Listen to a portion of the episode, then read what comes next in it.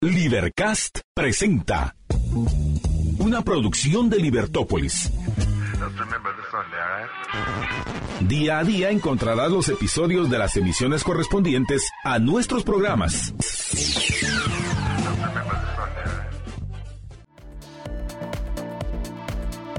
Libertópolis.com Libertópolis Negocios. Es un gusto estar con todos ustedes arrancando nuestro programa. Si usted va en el tráfico, respire profundo, libérese de ese estrés, al menos de ese, libérese, de ese que sí pueda y otros que no se pueden mucho porque pues no ayudan las autoridades, pero bueno, ¿qué va a hacer uno? No Entonces, pero, pero por lo menos libérese del estrés del el tráfico y permita que lo acompañemos en su recorrido. Gracias por escucharnos a través de la 102.1 FM. Si nos ve y nos escucha a través de nuestras plataformas, estamos en Facebook, estamos en YouTube y también estamos en Twitter. Así que bienvenidos, nos encuentra en Libertópolis. ¿Qué tal, Jorge? ¿Cómo estás? Bien, bien, gracias María Dolores y buenas tardes a todos nuestros radioescuchas y esperamos acompañarlos muy bien ahorita que andan eh, en el tránsito. Así es, y hoy vamos a platicar con nuestra invitada, la licenciada Heidi Chinchilla Trampe, quien es experta en Derecho Laboral y a quien siempre llamamos cada vez que tenemos un- una duda con estos temas. Em, pues ella ha dado clases en diferentes universidades y además pues es, como les digo, fundadora de Mundo Legal y experta en temas de derecho legal y laboral. Y uno de los temas que ha estado circulando mucho, Heidi, y que cau- causó, primero, bienvenida. ¿Cómo estás? Entra Gracias. uno con los tacos por delante. No, no. primero, bienvenida. ¿Cómo estás? No, me va a sentir usada. Gracias, muy bien. Feliz de estar aquí con ustedes, la verdad. Eh, bueno, uno de los temas que, que causó mucho revuelo fue el tema cuando sale publicado el acuerdo del Ministerio de Trabajo, donde le da vida o le da eh, validez, no sé si es validez, pero s- se vuelve obligatorio un acuerdo que hace la eh, Junta Directiva o el Consejo Directivo del IX, donde dice que ahora todos deben estar afiliados al IX donde no importa si cuántos empleados tienes y, y básicamente hace un nuevo, un nuevo reglamento en cuanto a la forma de afiliar a, las, a los derechohabientes. Esto generó muchas eh, dudas, generó mucha eh, inquietud por parte de todos, sobre todo aquellos que no estaban obligados a, eh, a, pues a registrar o a dar de alta a sus trabajadores y, y otros cambios. Después sale una, un comunicado de, em, porque además dice que tendría vigencia a partir de los 30 días, tengo entendido, una vez publicado. Eh, entonces después sale un comunicado de el, del IX diciendo que no se preocupen, vamos a hacer un plan y mientras no haya un plan no, no está vigente. Sin embargo, hay un comunicado versus un una publicación en el diario del, de Centroamérica, en el diario oficial. Entonces, Heidi, si nos puedes ayudar primero a darnos como el contexto de dónde venimos, qué es lo que ha pasado y cómo estamos ahora. Si quieres, empecemos por de dónde venimos en cuanto a estos cambios que, se hicieron en el a este nuevo reglamento. Sí, efectivamente lo que se busca es regularizar y formalizar las relaciones laborales. Hay demasiada informalidad en las relaciones laborales. Y lo que pasa es que no existe la protección al trabajador, ¿verdad? Porque las relaciones laborales cuando no son formales, porque no existe un contrato de trabajo, porque no pago prestaciones, etcétera, evidentemente tampoco crea la obligación de inscribirlo a X. Anteriormente, pues sí se había regulado que existía la obligación de inscribir al IX, todo empleador debía inscribirse al IX, él y sus empleados, ¿verdad? Él como patrono y sus empleados cuando contara con tres o más trabajadores. Entonces, efectivamente, el IX eh, pues tenía, podía perseguir o, investigar, ¿verdad? O inspeccionar a aquellos eh, empleadores que tenían este número de trabajadores y en algún momento si no se habían inscrito, pues hacer algún tipo de reparo. Pues ahora con esta nueva regulación lo que se busca son dos cosas, considero yo.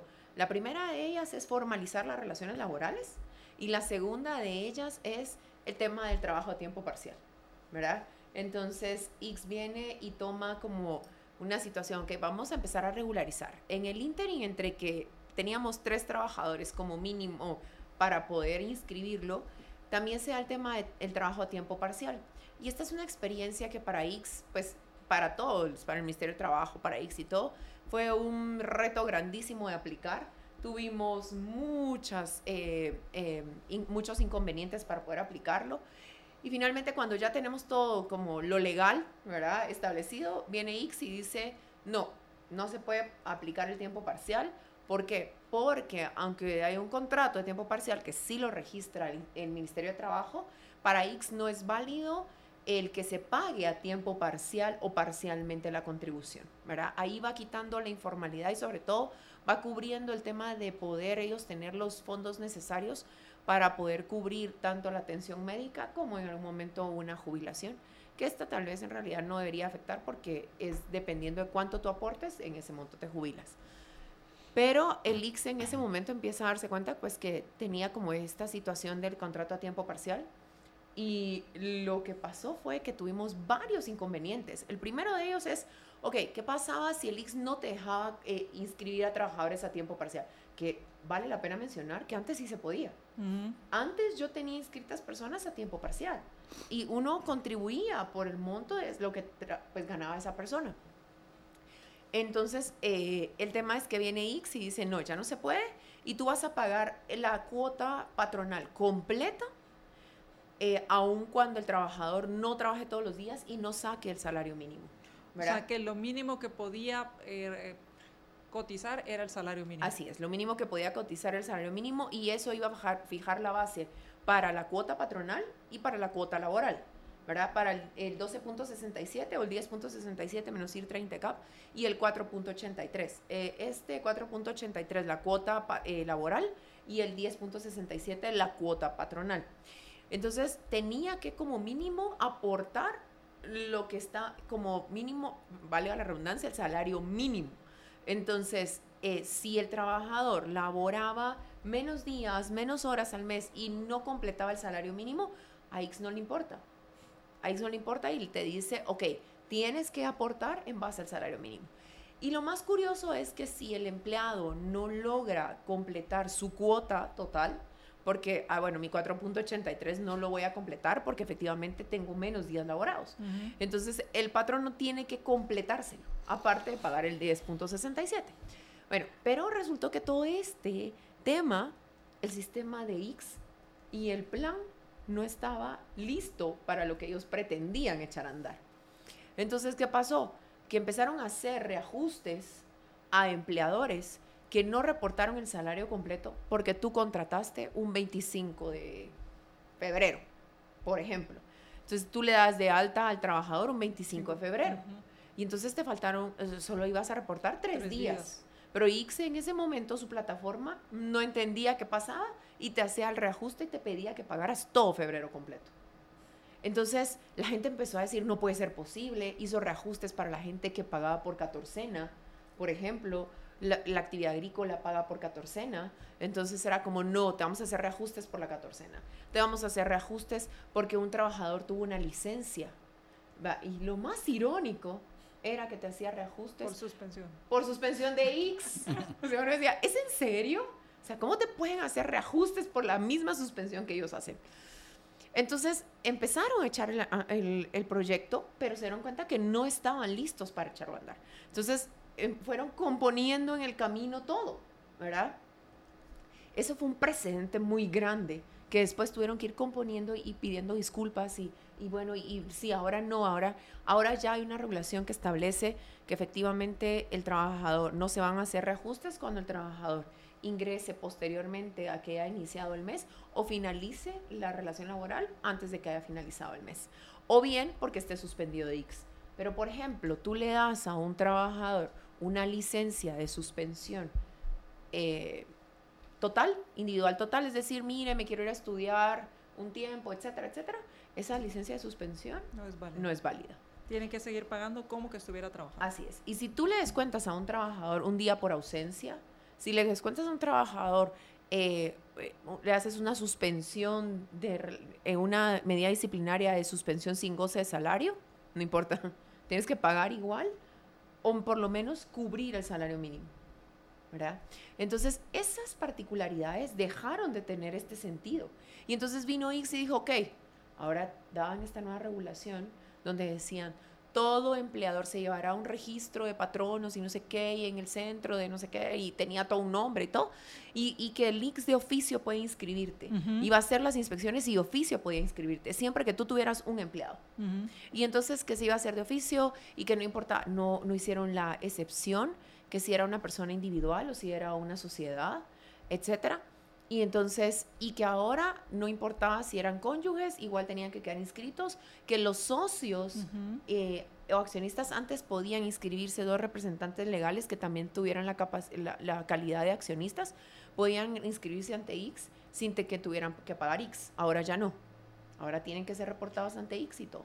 Pero eran, eran inscritos en el X como representantes, de la, como, no como derechohabientes.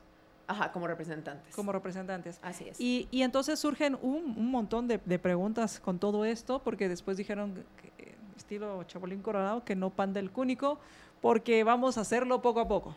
Porque, porque esto aplicaba desde el que tenía su kiosco y tenía una persona atendiendo un kiosco, como cualquier empresa, bueno, en especial los que tenían menos de tres empleados, o sea, hasta tres empleados les aplicaba. Entonces, eh, y el tema también que era de oficio. Era eso de oficio, era terrible, porque aparte de todo era de oficio. Pero eso no ha cambiado, solo lo que lo que... Es que ahora lo iban a hacer así como iban a llegar, iban a investigar si tú tenías un trabajador, desde qué momento tuviste ese trabajador y era retroactivo. Pero el tema era que ya había un registro de patronos, ellos te inscribían y podían notificar a otras instancias, SAT, Ministerio de Trabajo, etcétera, para que ya habían, ya Alex se había dado cuenta que tú estabas incumpliendo ante ellos, entonces no les bastaba y te iban a, iban a ir con el chisme, ¿verdad? Hacia todos lados. El tema es que eh, ahorita justo como tú lo dices, es como, no, no, hombre, pero no se asusten, porque fue un tema de Dios santo, ¿cómo lo vamos a hacer? no se asusten, no se asusten, vamos a tener... Ni nosotros sabemos, entonces tranquilos. Vamos a volver a tener los errores que tuvimos en el sistema de nuevo, entonces, ¿saben qué? No vamos a echar a andar esto hasta que no tengamos un plan. Y vamos a, vamos a prever que esos serán seis meses, o sea, que estamos en entendido que más o menos para julio de, de, este, este, año, estarían Te estaríamos nuevamente llamando. Ahora, eh, surgen muchas dudas con, con, este tema, porque está el tema de los socios. En cuanto al tema de los socios, eh, hay muchas dudas porque hay, y también en cuanto a quienes tienes trabajando, tienes una persona trabajando o tienes alguien em, trabajando en el kiosco, voy a poner o algo, o una tienda, qué sé yo, y dices, bueno, pero entonces lo pongo a facturar. Eh, ¿Qué pasa ahí? Eh, porque empieza facturación por servicios o una relación laboral. Mira, efectivamente es una muy buena pregunta y es una muy buena suposición, una muy buena hipótesis de lo que va a suceder. Pero lamentablemente esa hipótesis es, sería consecuentemente muy dura para quien lo haga. Okay. ¿Y por qué sería muy dura? Porque en realidad la relación laboral, el derecho laboral se basa en el principio de la primacía de la realidad.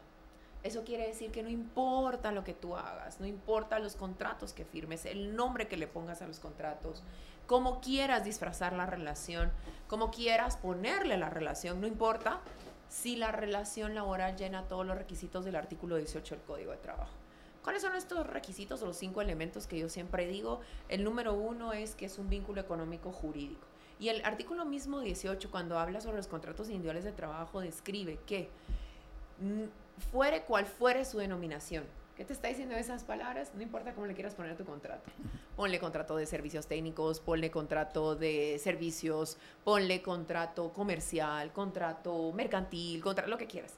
Pero siempre que exista un vínculo económico jurídico, que es el primer elemento, el cual efectivamente no es exclusivo de, la, de las relaciones laborales, porque los vínculos económicos jurídicos se dan en otro tipo de derecho. En el derecho mercantil, en el derecho civil, yo te puedo comprar, tú me vendes y hay un vínculo económico jurídico. Hay derechos, obligaciones, tú ganas de lo que me vendes y yo gano por lo que te compro. Entonces, hay un vínculo económico jurídico. Pero ¿qué lo hace diferente este primer elemento, que lo que escribe el artículo es por medio del cual una persona denominada trabajador presta sus servicios a una persona denominada, yo le digo empleador porque me gusta más ese término, empleador. ¿Y cómo, y cómo le dicen ellos? Patrón. Ah, eh, el, entonces el empleador de forma personal, date cuenta, eso es de forma personal. Yo siempre pongo ese ejemplo. En mi oficina yo podría decir, bueno, necesitamos ir a prestar un servicio, hay un despido de un trabajador, necesitamos su asistencia licenciada y todo, yo puedo estar en otro lugar y decirle, mire, yo no puedo llegar ahora, pero llega uno de los abogados del bufete. ¿El servicio está prestado? Sí o no. Sí, está prestado. Y no es de forma personal. Pero en cambio tú, si eres secretaria de una empresa, tú no puedes decir, es que mi prima es secretaria. Entonces yo no voy a venir a trabajar mañana porque estoy enferma, le mando a mi prima, ¿verdad? O sea, no, no funciona así. Entonces es de forma personal, exclusivamente yo te presto el servicio. Entonces es personal por medio del cual, ¿verdad?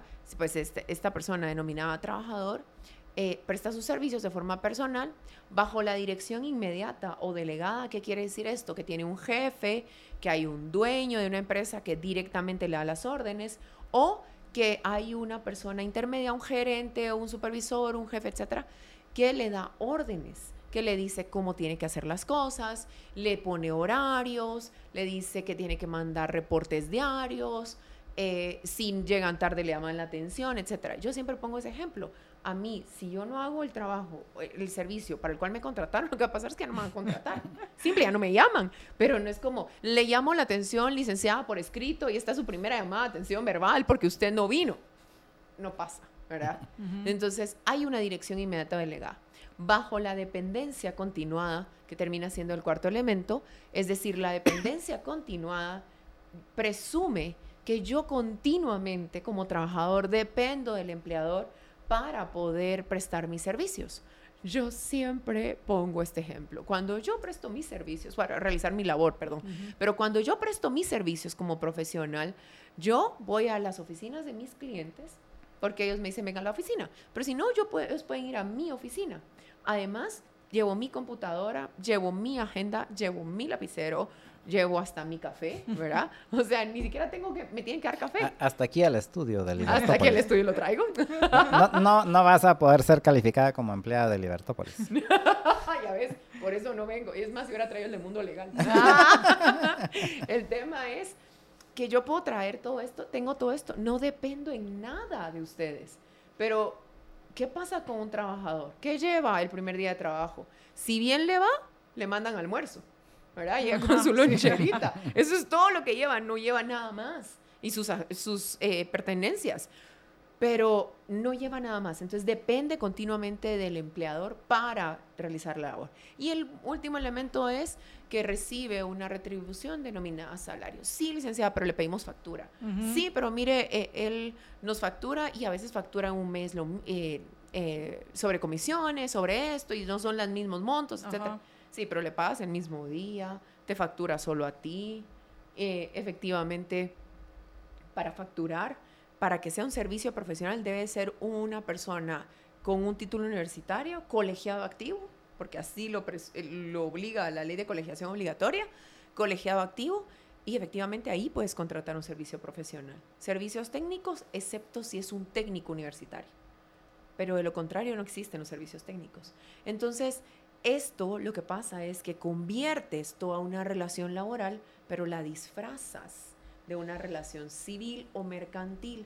Y yo digo, es como ponerle enfrente a un juez que tiene que basarse en, el principio de la primacía de la realidad, es decir, lo que en la realidad sucede es lo que para el juez laboral va a tener, va a tener peso. Entonces, tú como ponerle un, un animal gris, grandote, con el gran moco, las orejas y, y la colita, pero le pones eh, unas orejitas aquí de diadema y luego le pones unos bigotitos y le dices, eh, le presento al gato.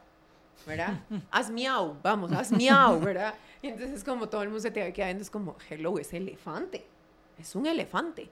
Entonces, no importa si tú lo quieres disfrazar de gato, no importa si le quieres decir gato, es un elefante. Entonces allí se crea una contingencia. Porque ¿cuál es la contingencia? Simulas una relación laboral y al simularla, la persona al momento en que finalice la relación puede llegar y hacer la reclamación de todas las prestaciones laborales que no le fueron pagadas durante toda la relación laboral. Aguinaldo, bonificación anual para trabajadores del sector público y privado, es decir, bono 14, vacaciones, bonificación incentivo, eh, no sé, ventajas económicas si las tuviera, etcétera. Y te las puede pedir retroactivamente. Hay personas que me dicen, sí, licenciada, pero la ley establece que a los dos años prescriben todas estas eh, prestaciones. En efecto, así es. Pero aquí hay una, hay una mm, variante y es que no se ha declarado la existencia de la relación laboral. Y como no se ha declarado la existencia de la relación laboral, cuando se finaliza la relación, el trabajador debe demandar solicitando se declare la existencia de la relación laboral y se le paguen todas, en consecuencia se paguen todas las prestaciones. ¿Cuánto tiempo tiene él para demandar eso? Dos años. Ahí es donde prescriben los dos años, porque la Corte de Constitucionalidad ha establecido que ningún trabajador va a ir a demandar a su empleador mientras esté trabajando con él. Entonces dice, va, los dos años empiezan a contabilizarse hasta que finaliza la relación. Y, y, eso es en, en, ese, o sea, en el caso de las personas, de, de los eh, relaciones que decís que se están eh, disfrazando de que no son empleados, simulando. Pero, por ejemplo, si hay alguien que cumple algunas de esas características y me factura a mí, pero resulta que le factura a otros tres. Vamos a ir a la pausa y ah. regresamos.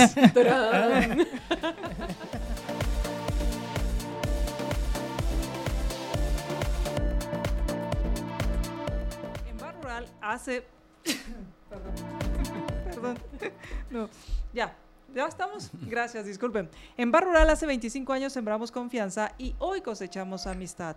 Sembramos esperanza y hoy cosechamos desarrollo. Sembramos emprendimientos y hoy cosechamos competitividad. Bar Rural, 25 años, orgullosos de ser el amigo que te ayuda a crecer. Y estamos platicando con nuestra invitada, la licenciada Heidi Chinchilla Trampe de Mundo Legal, con quien estamos hablando acerca de estos, estos cambios que hizo el X. Y, uno de los temas era el tema de em, relación laboral o facturación de servicios. Y entonces hablabas que lo primero que manda aquí es el tema de la, em, la simulación. Y hablabas de esos requisitos y que hay que ir a revisar el artículo 18 del Código del Trabajo. Tenías una pregunta, Jorge. Sí, yo pregunté que mencionabas de que puede ser que alguien está facturando y entonces eh, resulta, eh, se puede tomar como una simulación, pero si esa misma persona le está facturando a cinco empresas distintas, ¿puede decir que trabaja en las cinco o qué? Sí, dependiendo de la, o sea, no es que solo porque exista uno de los cinco elementos que yo te mencioné ahí ya se crea una relación laboral, ¿verdad? Tiene que pues por lo menos tienen que haber varios elementos que permitan demostrar que efectivamente existe una relación laboral. Si la exclusividad, si tú no la pactas dentro del contrato de trabajo, una persona puede trabajar para varias personas, ¿verdad? Si no lo pactas. Si tú pactas la exclusividad, eso quiere decir que solo puede trabajar para ti. Entonces, ese tema de exclusividad es un poco difícil de determinar que como le factura cinco, entonces no es mi trabajador pero si tiene horarios, si tiene un jefe, si tiene, si tiene instrucciones, si además de informes, etcétera. Entonces, todo eso se llegaría a hacer pensar que efectivamente sí existe una relación laboral. Yo te diría que hay casos, efectivamente, donde las personas sí son prestadores de servicios, aunque eh, pudiera decirse que puedan tener mucho tiempo dentro de una empresa porque asesoran, porque llegan cuatro o cinco veces a la empresa a asesorar, etcétera yo tengo clientes con los que voy continuamente y eso no me crea una relación laboral. ¿Por qué? Porque yo no tengo dependencia continua. Yo llevo mis cosas, como se los ponía el ejemplo. Segundo, no me van a hacer una llamada de atención a mí, ¿verdad? Tercero, otro punto importante es ese, que yo pues facturo un montón a un montón de empresas y no es solo a esta persona, ¿verdad? No solo es a esta sociedad. Y cuarto, yo creo que es la independencia del ejercicio de una profesión libre, ¿verdad? O sea, yo puedo poner en práctica mis conocimientos y si en algún momento donde se da esta característica es donde efectivamente si yo tampoco ya no me siento cómoda prestando el servicio, puedo decir, mire, discúlpeme, me ha tocado decirle a clientes, ni usted es el cliente que yo quiero, ni, ni yo soy la abogada que usted necesita. chao, bye, ¿verdad? Pero, y ahí se acaba, y no me pueden demandar por eso, ¿verdad? Ni, ni puedes pedir indemnización. Ni puedo pedir indemnización, pero hay gente que sí ha demandado prestando servicios existen las personas también que quieren aprovecharse del tema. Cuando no se cumple con esto. Sí, perdón, adelante. Otro punto. Otro punto que ustedes también decían en algún momento era el tema de la, era el tema de la prestación del servicio, sobre, sobre todo cuando existía un tema de... Mm, de lo de la relación de la relación de facturación. Y tú preguntabas y decías qué pasa con que llegue un inspector de X entonces en este momento cuando el inspector de X llegue ya con eso me puede decir, ah, bueno, ellos están facturando, hay cinco personas acá de estas, y tal vez ahí eso, ese día estaban tus tres asesores, ¿verdad? Ah, no importa, ustedes simulan una relación laboral y como simulan la relación laboral, todos los que están ahí se van a X. Eso no puede pasar, porque es facultad solamente de un juzgador, un juez de trabajo, el determinar la existencia de una relación laboral. Pero, y ahora regresamos ya al, a donde empezamos con el acuerdo este que, o al reglamento que sacaron los del IX, en donde dice uno de los artículos que ellos, o sea, que el IX puede declarar de oficio una relación laboral. El, el, IX no puede declarar de oficio una relación laboral, el IX puede, inscribir de oficio. Ah, ¿Verdad? Cuando tiene un trabajador. ¿Qué puede pasar si tú, si el IX determina que mm, aquí hay fraude de ley, seguramente los tiene facturando, pero son sus trabajadores? Porque el IX no se va a quedar con el hecho de, ah, son sus asesores. Seguramente les va a preguntar, acabo de ir a una audiencia, a una inspección de IX, pasamos toda la audiencia y yo tenía mi carita feliz aquí, así como, ¡ya, lo logré! Y resulta que cuando ya iba terminando me dice, a ver, ¿y la persona tal por qué no aparece en sus planillas? Y yo, no sé quién es esa persona. Y entonces, eh, ¿y por qué no aparece en sus planillas? Y yo, pero dígame quién es esa persona. La persona que me atendió el día que yo llegué a dejar la citación, yo le pregunté si tenía horario, si tenía esto, si tenía no sé qué, si era trabajador, si... Y me dijo que sí, que era un cocinero, que era esto. Y digo, ¿es en serio? Sí. Entonces dije, permítame, voy a llamar, voy a averiguar y todo. Que sí era un practicante. Pero el tema es que el X va a quedarse, no se va a quedar con... Están facturando listo. No, el X lo que va a hacer es va a decir, de acuerdo, o sea, eh, no está, eh, a ver, ¿usted tiene un horario? ¿Y tú estás obligado a responder? Pues si tú no quieres responder como, como prestador de servicios, no lo haces. Dices, no, pues mire, no, no le voy a dar ninguna información, listo, ¿verdad? Pero la mayoría de las veces responde. ¿Qué te puedo decir? no he encontrado a alguien que no responda. o sea, pero no es obligación legal responder. Estilo gringo, me tengo a la quinta ah, enmienda. Ah, me a la quinta enmienda. No, pero no, aquí la gente no se apega a la quinta enmienda. Sí, y entonces lo que pasa es que Liz va a determinar y va a hacer una denuncia al Ministerio de Trabajo. Ah, ok, o sea, eh, o, o sea debe seguir esto, esto de te puede inscribir de, de, oficio, pero debería seguir un proceso porque al final... Es que te va a inscribir de oficio. O tú lo puedes apelar. Cuando tú tenés un trabajador, él llega y te dice, deme sus libros contables, y van a aparecer salarios, va a aparecer bonificación incentivo. Mm, cuando hay un trabajador y el IX puede determinar la existencia de este trabajador y que tú no lo has inscrito a IX. Claro. Ahí es donde te va a inscribir de oficio. Ni el IX ni el Ministerio de Trabajo pueden determinar la existencia de una relación laboral. Era lo que les comentaba en el, en el corto. Que efectivamente Em, cuando vamos a una audiencia en el Ministerio de Trabajo, porque miren, he vivido de todo, en mis casi 15 años de experiencia de derecho laboral he vivido de todo. Y tuve, un tuve una iglesia que me contactaron para que defendiera eh, a la iglesia porque el pastor demandó. ¿El pastor demandó a la iglesia? Sí, una relación laboral. ¿verdad? He tenido abogados que han demandado, han denunciado ante el Ministerio de Trabajo que son trabajadores ¿verdad? Y denuncian y lo que pasa es que antes el Ministerio de Trabajo, cuando hubieron reformas al Código de Trabajo, y no sé si recuerdan que los inspectores les dieron muchas más facultades, y ya no estaba ante los juzgados laborales el tema de, de, multar porque tenían que empezar una falta laboral. No, ya el, el Ministerio de Trabajo, a través de su delegado departamental, podía imponer una sanción, puede imponer una sanción. Entonces, como que los empoderó y entonces cuando uno llegaba a una audiencia le decía, mire, pero es que no es un trabajador, él es un prestador de servicio. Es un prestador de servicio y siendo un prestador de servicio yo no puedo reconocer una relación laboral. Sí, pero trae el contrato de trabajo. Es materialmente imposible que yo le muestre un contrato de trabajo cuando le estoy diciendo que es un prestador. ¿Y dónde están las boletas de pago de sus prestaciones? Es que no, ¿verdad? Ah, y lo que hacían era, cuando no presentabas el contrato, cuando no presentabas las boletas de pago, te imponían sanciones por incumplimientos laborales. Y uno decía, ¿por qué me está imponiendo una sanción si yo, él no es mi trabajador? Esto, pues nosotros presentábamos recursos de recuperatoria en, contra de esto y efectivamente se venían abajo. Se venían abajo todas estas sanciones porque ellos no tienen la facultad para determinar la existencia de una relación laboral. Y yo se los decía claramente, señor inspector, con todo respeto, absténgase a multarme y a decirme que existe una relación laboral cuando usted no es un juzgador. No tiene la competencia para determinarlo, ¿verdad? Entonces, nos preguntan, ah, perdón. perdón, nos preguntan cuál es la diferencia en que te inscriban de oficio y determinar una relación laboral.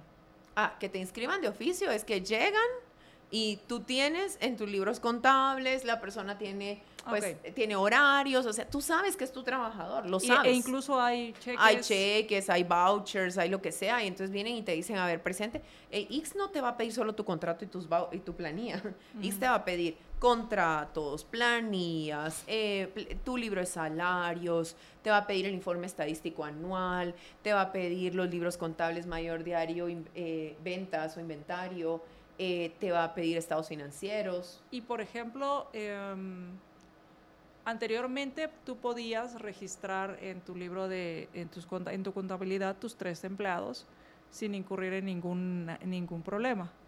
Eh, podría, por De ejemplo... tres empleados en adelante, ¿no? dos empleados. Ajá, dos, dos empleados. Ah, perdón, de tres en adelante no, dos empleados. Gracias. Entonces, eh, igual podría decirte, bueno, deme los, eh, lo de ahorita de enero o, de- o del año pasado y revisarlo y obviamente ahí te aparecen tus dos empleados. Ah, pero es que no es retroactivo. Eso es importante. Por eso, mencionar. pero lo que no puedo decir es que ahora ya no tengo. Ah, si los despediste, decís tú. Ajá. Digo, Ay, ¿sabes qué? acabo de despedirlos. Se. Antes de que usted viniera, los despedí. Pues es que Y sí. ahora me facturan. Porque cambiamos la relación. Me- eh, creímos que era lo más sano. Ya no podíamos estar bajo el mismo techo tanto tiempo. Ajá, ajá.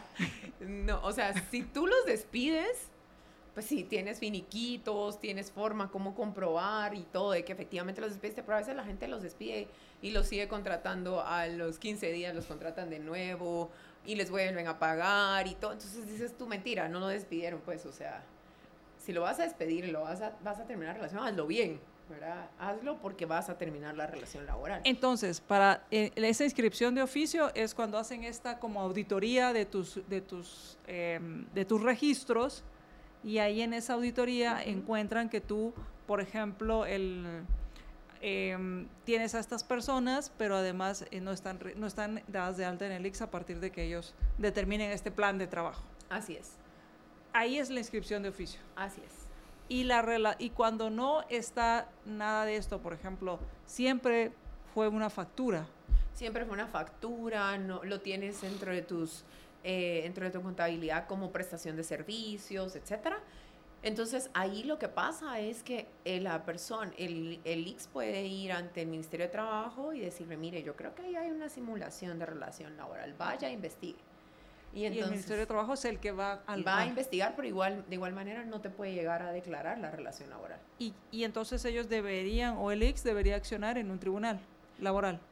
O, o como... Deberían, pero sí lo que pueden hacer es decirle a tus trabajadores, mire, aquí hay una relación laboral y están incumpliendo con tales y tales y tales cosas. Ah, entonces vaya usted y demande. Así es, Ah, demanda. ok. Esa- entonces, eso es la diferencia. Así es. Una es, encuentran en tus registros la, eh, cómo probar que sí hay una relación laboral y entonces te inscriben. Tú puedes, vamos a suponer que se ponen muy creativos y te inscriben aunque no encuentran gran cosa. ¿Se puede apelar? Sí, pues eh, puedes presentar un recurso en contra de la inscripción en virtud de que no, tiene, no llena los requisitos para ser susceptible de tener un registro ante X. Mm. ¿Tenías preguntas, Jorge? Eh, regresando al, a, al- a lo que nos trajo aquí, que era este... El reglamento. El, el regla- bueno, el reglamento fue, ¿no? sí, Sí. es un nuevo reglamento. Eh, El acuerdo. el, el Acuerdo. acuerdo, eh, ¿cómo quedan las declaraciones del mismo X de que usted no se preocupe que cuando, cuando, vayamos, cuando lo vayamos a poner en práctica ahí le avisamos? Pero, pero eso lo dijeron en un comunicado que no tiene, según yo, ningún valor legal versus un acuerdo que, un, un acuerdo que fue publicado en el diario de Centroamérica. O sea, eh, si te quieren clavar, te pueden clavar con eso, aunque no vayan aunque no tengan el plan de el, el plan que dice que dice que van a tener, que, que todavía no lo han publicado tampoco. Mira, sí y no. Sí, sí se vuelven más papistas que el Papa, pues, ¿verdad? Y más legalistas que la ley. Y no porque ellos mismos no tienen la plataforma para obligarte a hacerlo. O sea, no tienen todo lo que permitiría que tú fueras y te crea, fueras a echar a andar todo este plan. Entonces, hay imposibilidad material de cumplimiento. ¿Verdad? Entonces, creo que allí es donde el mismo IC se tuvo que detener. Le tocó decir, ay, perdón, sé que la ley, pero no tengo cómo no sé aplicar". cómo hacerlo. Le tocó decir eso, ¿no? y bueno, aparte vienen otras preguntas, esto es cómo hacer, cómo cumplir este, este acuerdo, porque otras preguntas es el tema de la capacidad de, de servicio, porque cuánta gente más estaría inscrita si con la que ya se tiene, pues los tiempos de espera son muy largos para quienes usan el servicio.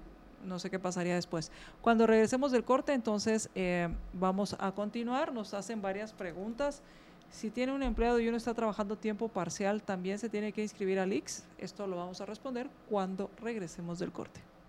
Pero antes de irnos al corte, pues les voy a contar que pueden ver ustedes aquí, quienes nos están viendo en las transmisiones, que tenemos aquí varios eh, productos de Libertópolis en la pantalla. Varios promocionales. varios promocionales de Libertópolis en la pantalla, la Liber T-shirt, la Libertazas, esta, la, la Liber, la Liber, ¿cómo fue que dijo Marta Yolanda que le pusieron la, la bolsa de... para vino? ¿Cómo? La del vino. Sí, la porta, porta botellas, porta botellas. y eh, todos estos pues son promocionales de Libertópolis, pero fueron hechos por Lu Co. ¿Y quién es Lu Co? Es un estudio de diseño gráfico e impresión digital que le brinda soluciones brillantes, creativas y eficaces para su marca. Así que si usted quiere darle mayor realce a su marca, pues lo invitamos a que eh, consulte con Lu Co. Ellos le dan asesoría de imagen corporativa, diseño gráfico, impresión digital de folletos, afiches, tarjetas, presentación, cajas, etiquetas, menús, impresiones, detalles personalizados para actividades, artículos promocionales, impresión textil y sublimación, todo lo que usted necesita para poderle dar mayor realce a su marca.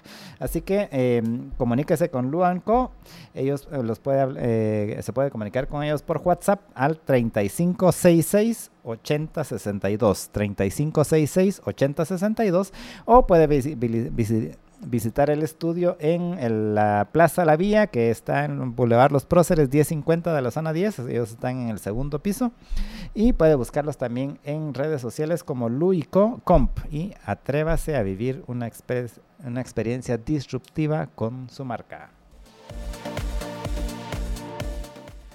Regresamos a Libertópolis Negocios y estamos platicando con la licenciada Heidi Chinchilla Trampe, directora de Mundo Legal, experta en Derecho Laboral. Tenemos una pregunta, bueno, varias preguntas. Una es, si tiene dos empleados y uno está trabajando tiempo parcial, 20 horas a la semana, ¿también se tiene que inscribir al IX? Esta es una de las preguntas. Otra es, te mandan saludos eh, a, la, a la profe desde la tierra del venado y el almendro. Eh, y pregunta, dice, obligación del patrono hacia el trabajador de facturar se puede tomar como un disfraz laboral para evadir pago de prestaciones, planillas de leaks e indemnizaciones. Esto fue lo que estábamos hablando anteriormente. Que el hecho de que facture, pero que tenga todos estos requisitos que tú dijiste del artículo 18, em, es una simulación, podría caer en una simulación. Claro, cae en una simulación. Y sobre todo, mira, no lo hace solo el sector privado, lo hace el sector público, los 029. Mm, no, no, no, les digas que... es que, es que eh, esto como en Panamá, un amigo me dijo, en Panamá no contratas, adoptas. Pues eso pasa en el... Adoptas en empleados. Adoptas empleados, es así, no contratas. Y eso pasaría entonces también en el gobierno. Completamente.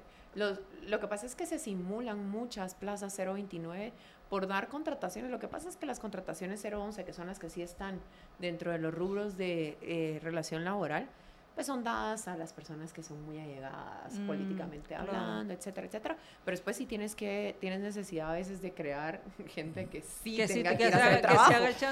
o sea, hay que contratar a los que sí van a ir a trabajar. Entonces ya no tienes 011 para hacerlos, entonces contrata 029. Pero ellos son realmente trabajadores. Y yo, eh, hubo un artículo en la prensa en, hace mucho tiempo creo que fueron hace como unos cuatro años, que decía que el 98% de los casos de los trabajadores del Estado. Ah, sí, lo que costaban las demandas. Ajá, las ganaban y cuestan un montón de dinero, muchísimo. Entonces la simulación no se da solo en la relación laboral, en, en, el, en el, sector privado, también en el sector público. Y con la, la pregunta anterior, de los dos empleados, de los dos empleados, si uno con, si uno está contratado a tiempo parcial, o sea, tiene, lo que pasa es que existen dos trabajadores la calidad de trabajador existe. Lo que pasa es que uno está en modalidad de tiempo completo y otro en modalidad de tiempo parcial, que son las modalidades de trabajo, pero siguen siendo dos trabajadores. Y lo que pasa es que sí está obligado a, a inscribirlos a X. A partir a partir de que lo diga el que nos diga a partir de porque según tengo entendido va a haber como un cronograma sí sí va a haber un como un plan de acción o sea váyanse preparando váyanse preparando porque sí va a haber que inscribirlos a X verdad y lo que pasa es que una cosa bien curiosa es que el X no inscribe trabajadores a tiempo parcial si no los has inscrito antes si no has inscrito o registrado su contrato de trabajo en el Ministerio de Trabajo ah ok ese es el único caso Ajá, que tienes que registrar primero el contrato de trabajo, que el Ministerio de Trabajo sí los acepta a tiempo parcial, ¿verdad? Okay. Pero eh, también, que mira, la plataforma nueva del Ministerio de Trabajo, de verdad, ¿sí? De verdad, o sea, no te puedo decir, ha sido un rollo. Yo tengo muchos clientes del sector agrícola que era como, mire, ¿y cómo entonces si yo tengo gente trabajando en una empresa agrícola? pero ellos, por ejemplo, son los que, no son los que siembran, los que cosechan, sino son los que eh, es, ya catan el producto, ya son los que transportan el producto, son los que arreglan la maquinaria agrícola y todo. Pero entonces cuando, como en la plataforma del Ministerio de Trabajo ya tienen los rubros, si es agrícola, las, la, actividad económica, si es agrícola o no agrícola, si pones agrícola te da un subgrupo y entonces que pone siembra, cosecha, no sé qué, no sé cuánto, Y nada de los servicios y que... nada de los otros. Entonces es muy cortito y al ser muy cortito te cierra la puerta. Y no aparece otros. Entonces tienes que pagarle a algunos sí agrícola y a otro, algunos otros no agrícola. ¿verdad? Entonces es un tema complejo con la plataforma del Ministerio de Trabajo, aparte de que se están tardando 30 días hábiles en inscribir un contrato ahora. ¿verdad?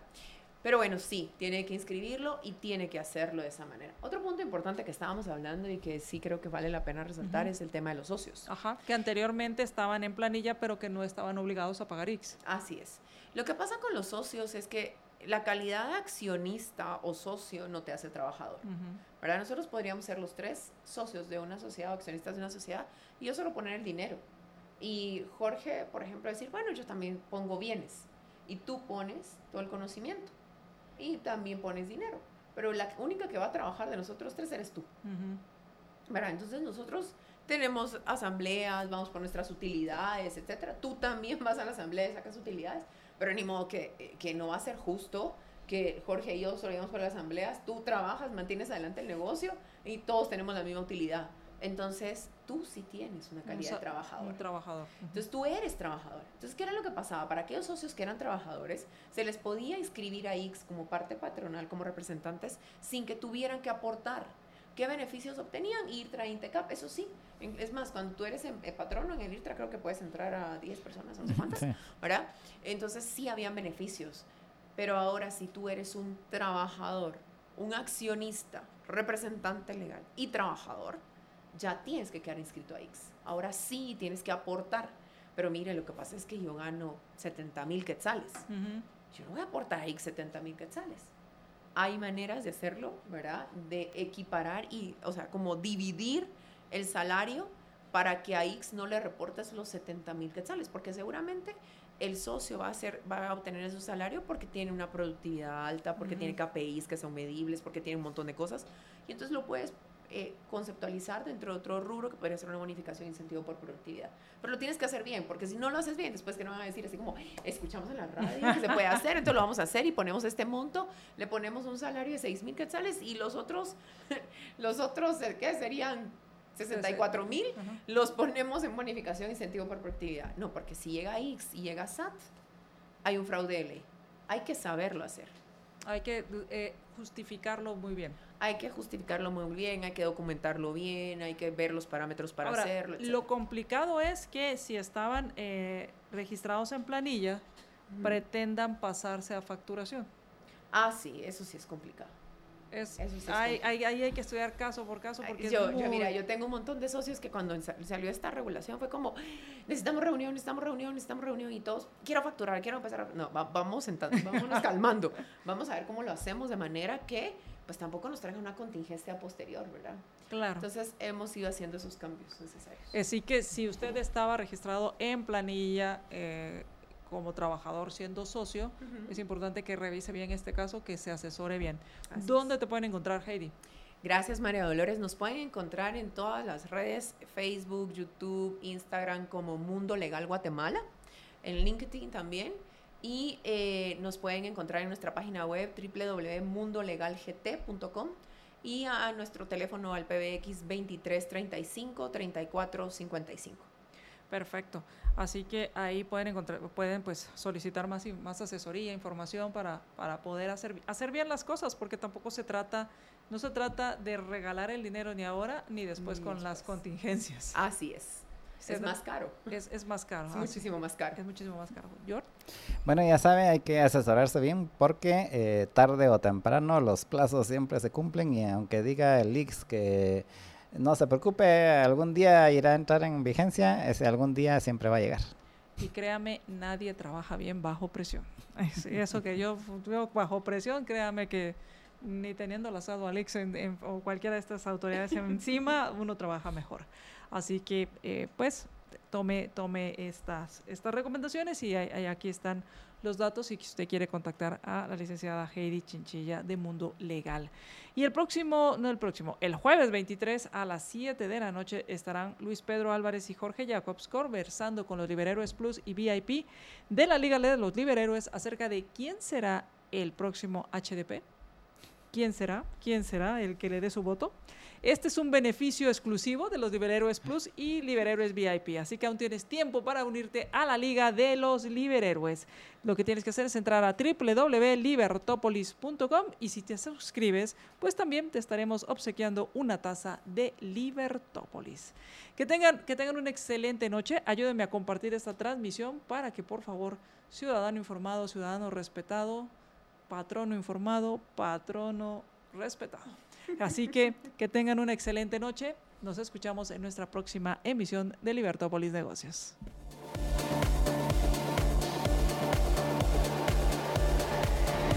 Libercast presentó una producción de Libertópolis.